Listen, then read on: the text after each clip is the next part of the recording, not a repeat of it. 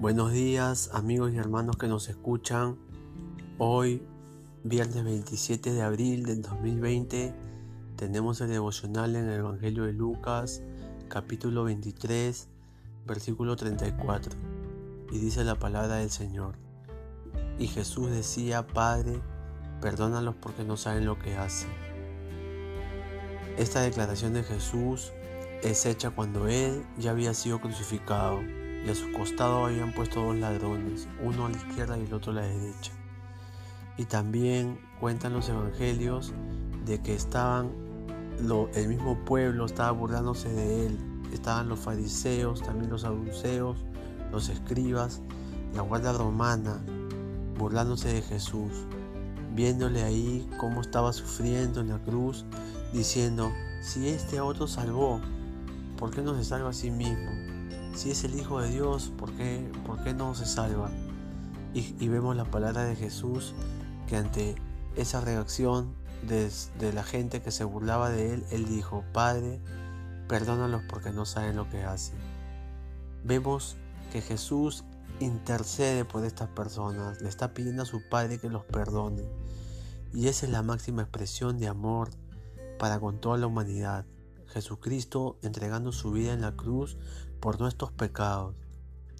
Juan 3:16 dice, porque de tal manera amó Dios al mundo que ha dado su Hijo unigénito para que todo aquel que en él crea no se pierda, mas tenga vida eterna.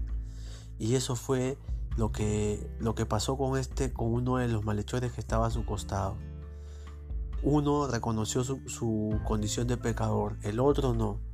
Pero este, este malhechor que reconoció que, él era culpable, que él, está, él merecía estar ahí, y le dice a Jesús que se acuerde de él cuando él venga en su reino, al decirle, Señor mío, acuérdate de mí cuando vengas en tu reino, estaba haciendo dos cosas este malhechor. Estaba reconociendo su pecado y estaba confesando a Jesús como su Señor y Salvador.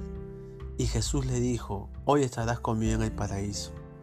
Y esa es la única manera de poder encontrar perdón en, la persona de Jesús. Él es el único que puede darnos salvación. Hechos 4.12 dice que en ninguno otro hay salvación porque no hay otro nombre dado a los hombres en que podamos ser salvos.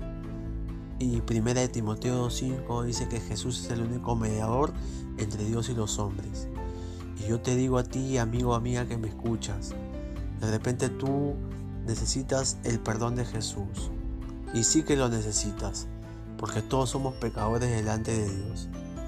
Y déjame decirte que tú puedes encontrar la sanidad espiritual, la sanidad de tu alma, el perdón de pecados en la persona de Jesús. Jesús está vivo. Él entregó su vida por toda la humanidad.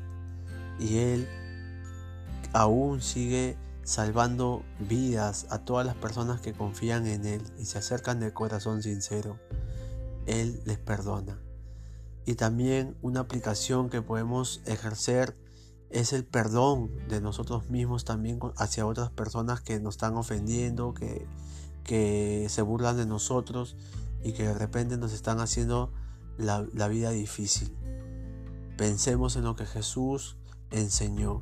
Ama a tu enemigo, eh, eh, ama a tu prójimo como a ti mismo y también ama a Dios sobre todas las cosas. Que en este tiempo podamos nosotros meditar en esta palabra de Jesús y que las personas que no le conocen puedan también acercarse a Jesús con un corazón sincero pidiéndole perdón por sus pecados. Déjeme decirle, amigo y amiga que me escuchan, que Jesús está dispuesto a perdonarle. Lo único que Él quiere es que usted abra su corazón, se arrepienta y le confiese como su Señor y Salvador. Que Dios le bendiga.